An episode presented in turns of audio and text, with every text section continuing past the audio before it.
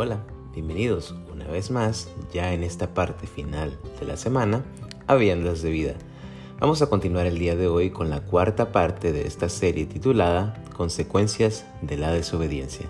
Se basa en esta ocasión en Levítico 26 del 25 al 28 que dice así.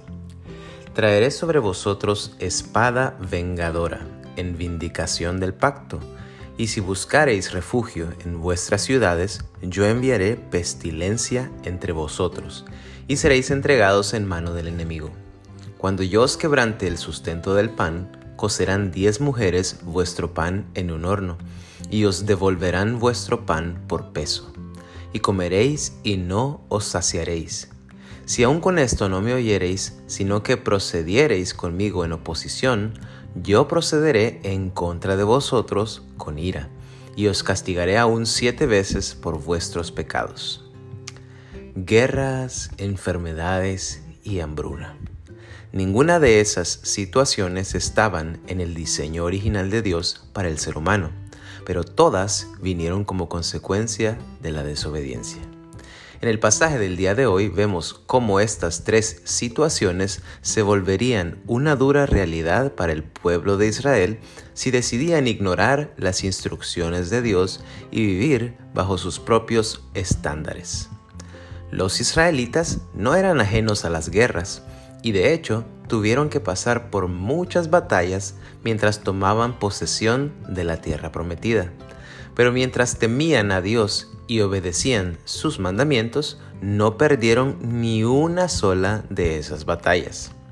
No es que ellos hayan sido los guerreros o estrategas militares más experimentados, sino que confiaron en Dios. Y fue Dios mismo el que peleó y ganó.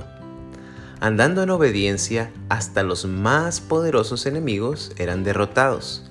Pero cuando desobedecían y confiaban en sus propias fuerzas, tenían que salir huyendo hasta de los enemigos más débiles, como sucedió en Josué 7 del 10 al 12, cuando luego de ser derrotados por un pequeño pueblo llamado Hai, se da esta conversación entre Josué y Dios.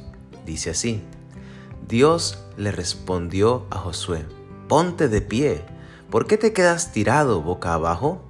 Lo que pasa es que los israelitas han pecado. Yo les ordené que destruyeran todo lo que había en la ciudad de Jericó. Era un trato que habíamos hecho. Pero se quedaron con algunas de esas cosas. Se las robaron, las escondieron entre sus pertenencias y luego mintieron acerca de lo que habían hecho. Por eso, los israelitas no pueden vencer a sus enemigos. Huyen porque ellos mismos merecen ser destruidos. Yo no voy a ayudarlos mientras no destruyan las cosas que les prohibí tocar. Y como hemos visto en los devocionales anteriores, el pecado nunca viene solo, ni afecta a un solo individuo, sino que se esparce como un cáncer, ya que las guerras traen hambrunas y enfermedades que van haciendo mella en todos aquellos que sobrevivieron a la muerte durante el conflicto bélico. Es decir, si no morías en la batalla misma, estabas todavía vulnerable a morir ya sea de hambre o de alguna enfermedad. Cuando desobedecemos a Dios, somos entregados en manos del enemigo, y el principal enemigo que tenemos es Satanás, que no tiene ni la más mínima intención positiva para con nosotros. Por el contrario, si decidimos seguir y obedecer a Cristo, podemos estar seguros y confiados de que estamos en las mejores manos, como lo dice Juan 10:10. 10. El ladrón no viene sino para hurtar y matar y destruir.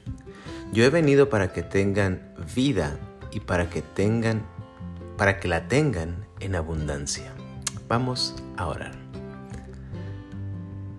Te alabamos Dios eterno, en esta mañana te bendecimos, Padre de la Gloria, porque tu bondad, tu misericordia, tu gracia es nueva una vez más, Señor.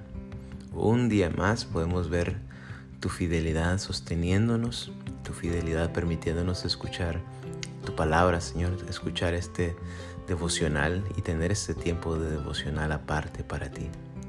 Gracias Dios porque has provisto cada medio, cada cosa que necesitamos, Señor, para poder estar en comunión contigo. Tú nos facilitas todo, Señor, en tu misericordia, en tu gracia y tu bondad, Señor. Por eso te alabamos y te damos gracias. En este momento también queremos darte gracias de manera particular por esto que acabamos de leer, este tiempo, Señor, de meditación en tu palabra, en el cual nos damos cuenta de qué tantas cosas suceden cuando decidimos hacer nuestra voluntad y no la tuya.